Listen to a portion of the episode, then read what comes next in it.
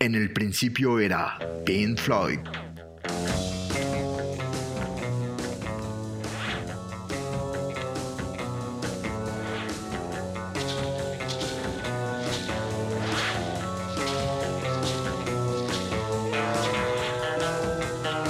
La música, las historias y los nombres detrás de los arquitectos del sonido entre 1965 y 1972.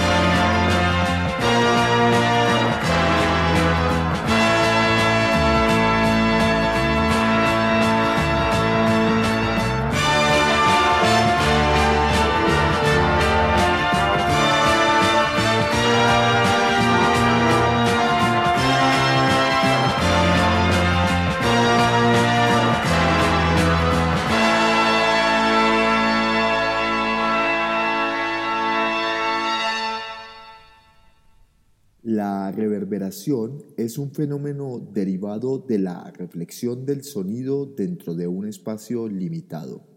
Consiste en una ligera prolongación de este sonido una vez que se ha extinto el de la fuente original. Esta prolongación se debe a que las ondas reflejadas en las diferentes superficies del espacio varían.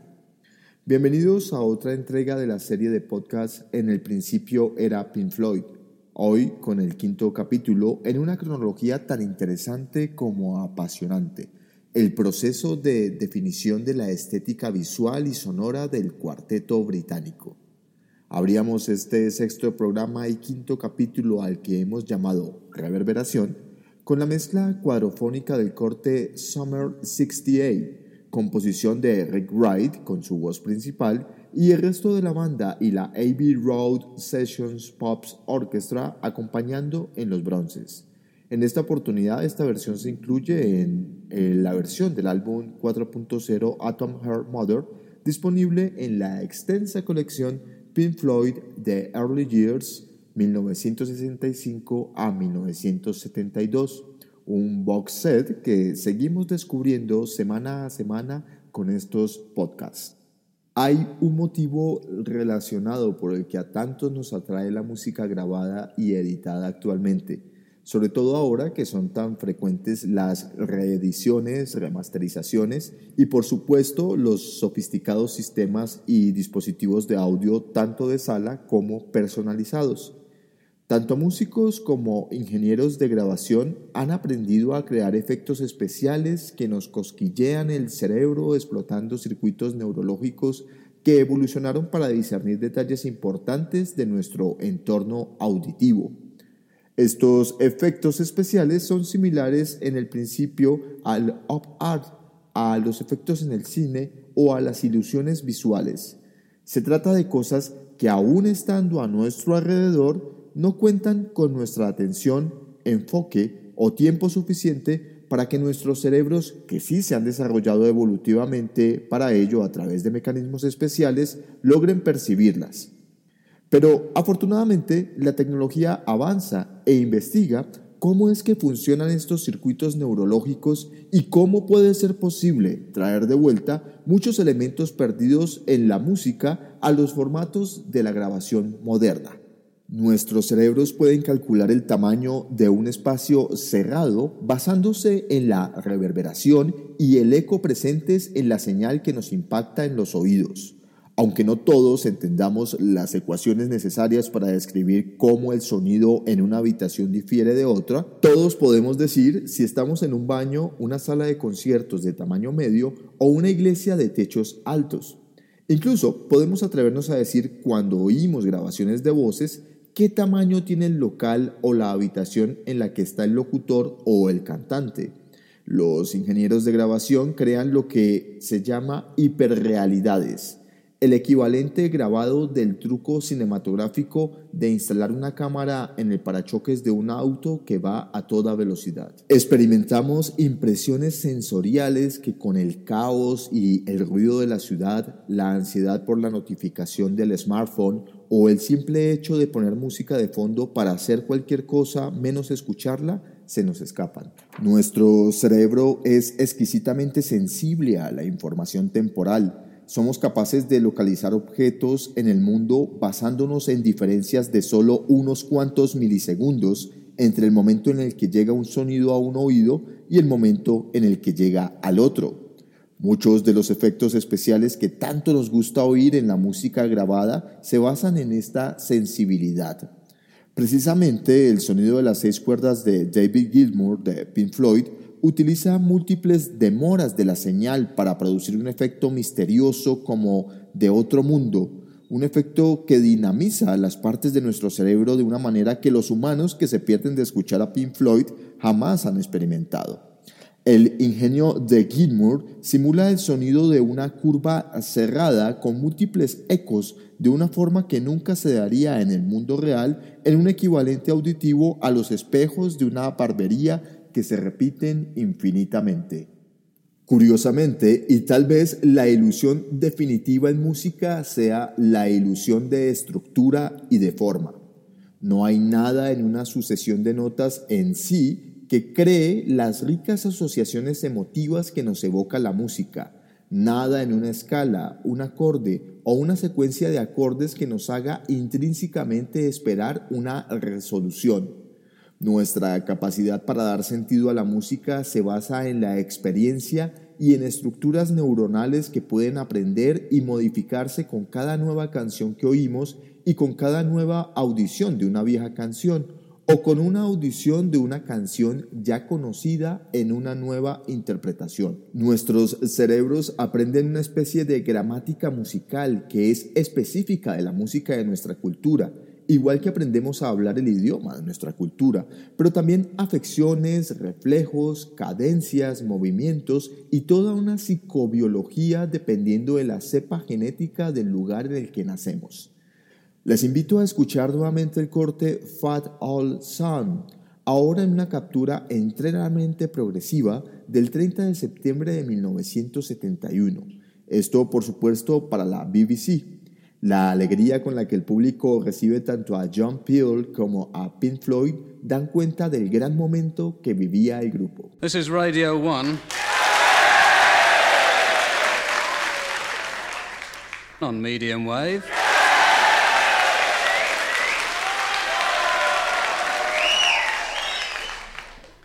And this is John Peel with another concert. And this one. No. You blew it, you did it all wrong. Anyway, the Pink Floyd.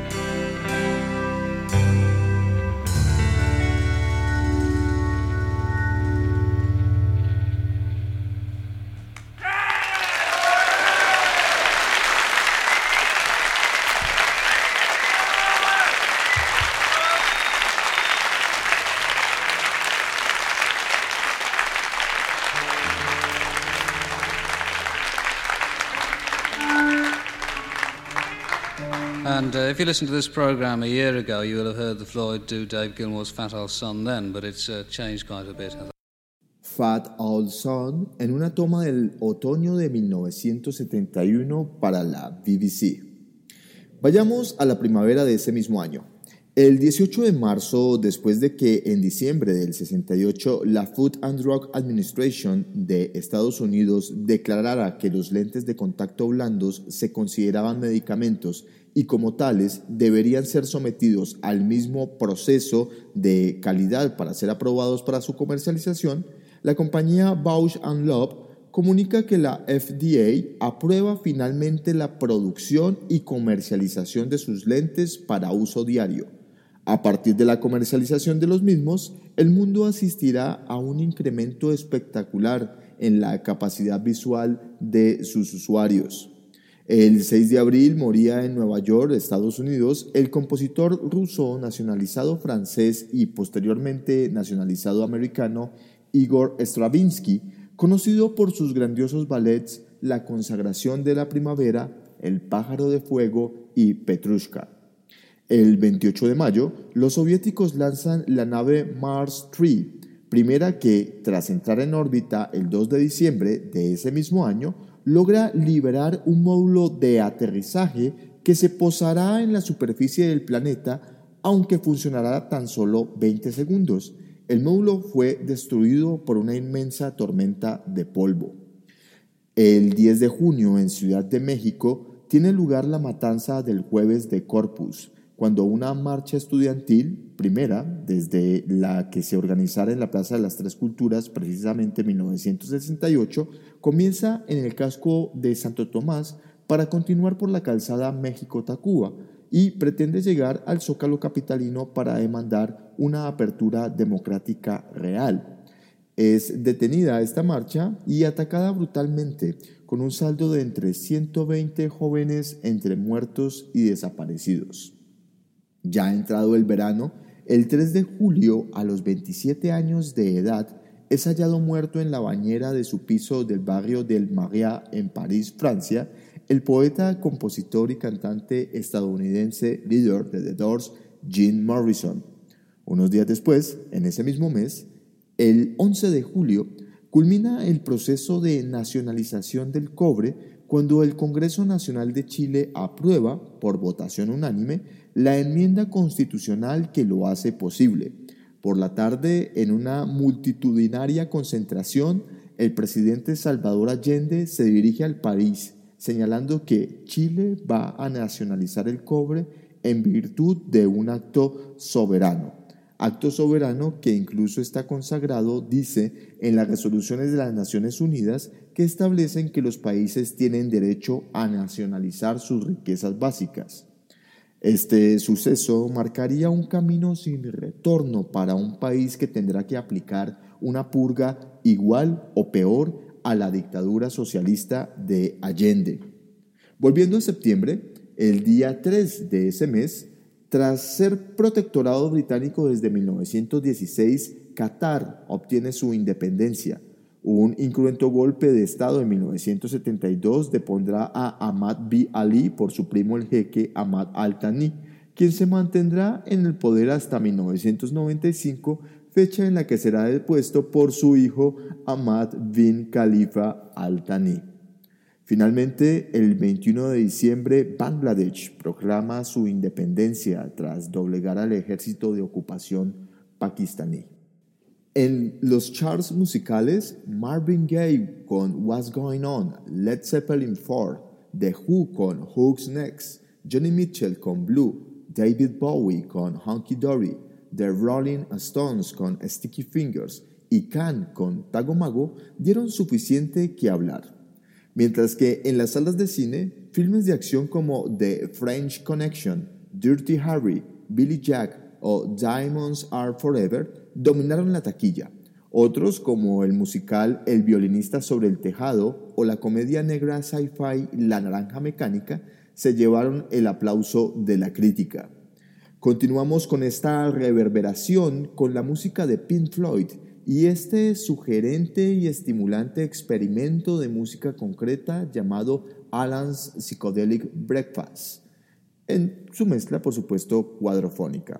En esta original suite tenemos a la banda tocando de fondo mientras Alan Stiles, un técnico de sonido que acompañaba a Pink Floyd en su momento, habla del desayuno que se está preparando y comiendo, así como de otros desayunos que comió en el pasado. El trabajo consta de tres partes instrumentales, Rise and Shine, donde se escucharán dos pianos, bajo, batería, guitarra y un órgano Hammond C3, integrado por un amplificador para crear una especie de efecto Doppler. Sunny Side Up, donde tenemos a Gilmour con dos guitarras acústicas y una eléctrica. Y Morning Glory, con el grupo tocando en pleno, aunque el instrumento predominante es el piano de Rick Wright. Por el final se alcanza a escuchar que Alan toma las llaves de su auto y se dirige hacia la puerta. Débilmente se puede incluso escuchar a un auto encendiéndose y alejándose.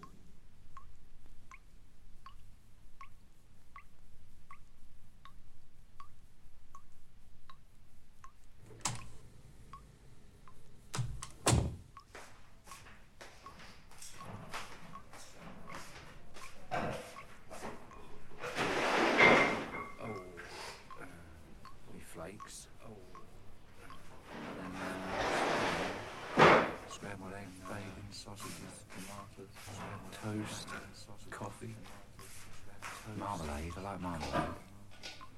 Marmalade. I like marmalade. That's porridge nice. Any cereal, I like all cereal. That's porridge nice. Oh, God, cereal, I like all porridge nice. Oh, God.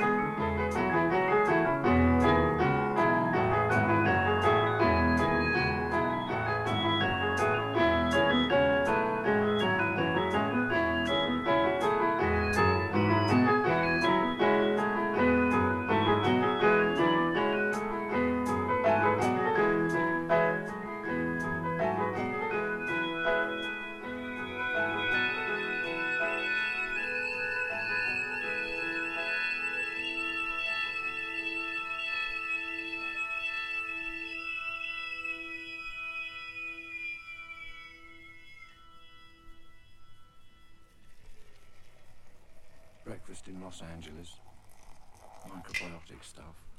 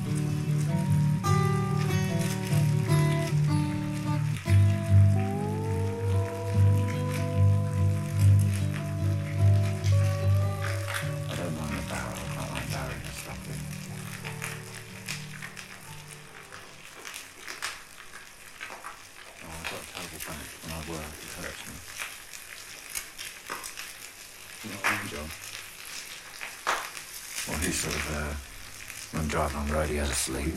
That's ready for the gig. I driving on road, he has a sleep. I know. That's ready for the gig. I'm driving on road, he has a sleep. Um, does all electrical stuff. I can't follow that. So I don't want to. I don't want to. I don't want to. I don't want to. I don't want to. I don't want to.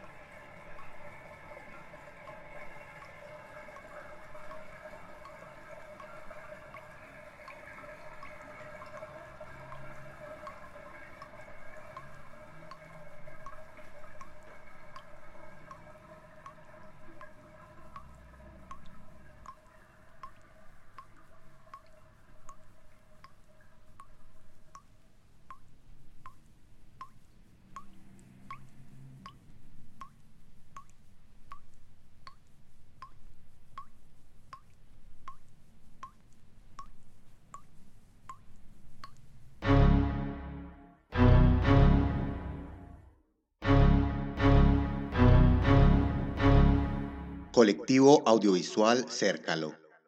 Artes, Cultura y Crítica. En los primeros días de enero de 1971, un poco antes de iniciar a trabajar en un nuevo disco, Pink Floyd se había embarcado en otra inusual colaboración, en esta oportunidad con el coreógrafo francés Roland Petit, el producto de este encuentro fue una serie de tres improvisaciones grabadas para la televisión local con la banda tocando y el colectivo de bailarines acompañando. Esta causa no llegaría muy lejos, ya que la disquera EMI, atendiendo al éxito en ventas del disco Atom Heart Mother, presionó al grupo para grabar nuevo material. Por varios días el cuarteto experimentó utilizando objetos caseros de forma azarosa sin lograr nada claro. Esta idea se abandonaría también a poco tiempo. En este estancamiento creativo, la banda empezaría lentamente a juntar ideas sueltas y en apariencia incongruentes, a las que iba etiquetando con el nombre de Nothing, Nothing Five, Nothing Six, Son of Nothing, The Return of Nothing. En abril de ese 1971, finalmente se logró estrenar en vivo lo más parecido a lo que sería la canción que abrió una nueva brecha en el sonido de Pink Floyd y la tabla de salvación a una carrera artística que parecía perdida en lo que ya se había vuelto inoficiosa experimentación porque sí. Para ganar tiempo, EMI publicaba en mayo una compilación ahora de culto y fundamental llamada Relics, con el subtítulo Una bizarra colección de antigüedades y curiosidades. Allí se incluyeron los primeros singles del cuarteto junto a sus correspondientes lados B y la inédita Biden My Time. Como parte de la promoción de este lanzamiento, Pink Floyd se embarcaría en una nueva gira que iniciaba en el Crystal Palace Bowl de Londres y que destacaba por una elaborada escenografía con todo tipo de efectos de luces y humo y hasta un pulpo inflable gigante que emergía de un lago que se encontraba al lado de la tarima. Durante la segunda mitad de este año, el grupo se dedicó a ir puliendo lentamente lo que luego se llamaría el larga duración Middle y especialmente el proyecto Nothing, que ocuparía toda la cara 2 del disco aunque también pues, cumplía fechas en shows en Australia, Europa, Escandinavia y por primera vez Japón.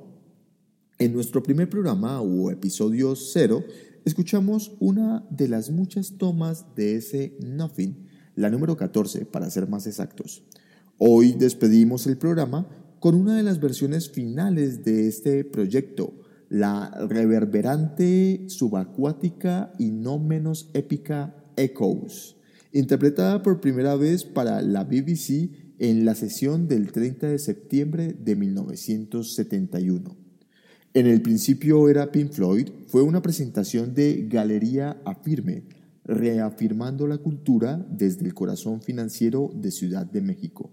Este podcast pasa todos los sábados a las 17 horas, por lo menos por lo que nos quede de primavera.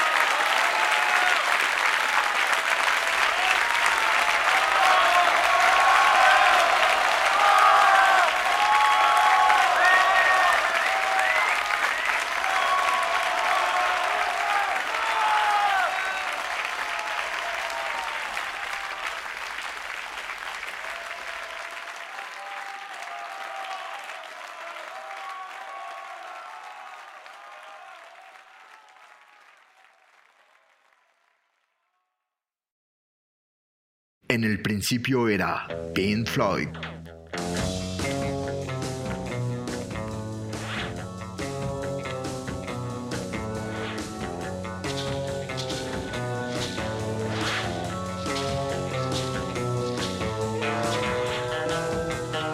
La música, las historias y los nombres detrás de los arquitectos del sonido entre 1965 y 1972.